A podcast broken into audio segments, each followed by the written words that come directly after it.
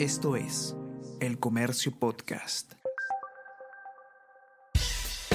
Buenos días, mi nombre es Soine Díaz, periodista del comercio, y estas son las cinco noticias más importantes de hoy, lunes 25 de diciembre.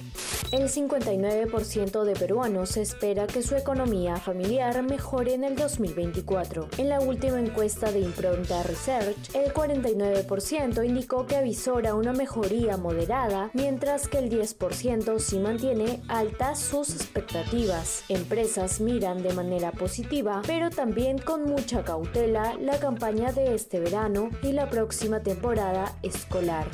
La inseguridad, violencia y salud infantil empeoraron en el 2023. De acuerdo a cifras del INEI, e de marzo a agosto, la victimización en mayores de 15 años subió a 28% en el país y llegó a 35% en Lima. Falta ejecutar el 38% del gasto de emergencia ante el niño. Además, anemia y desnutrición infantil crecieron en la primera mitad del año.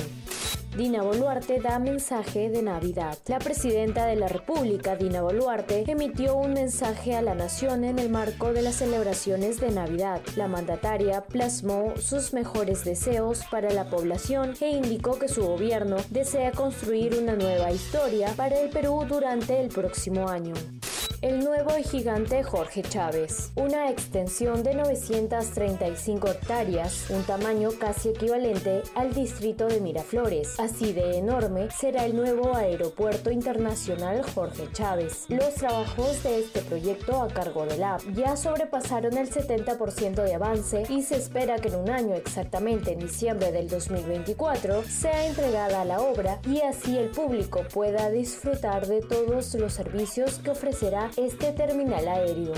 Belén recibió la Nochebuena sin festejos ni turistas. La ciudad, que suele acoger a miles de visitantes por Navidad, este año se quedó vacía debido a la guerra de Israel contra Hamas en Gaza. Las autoridades han cancelado las celebraciones. El Comercio Podcast.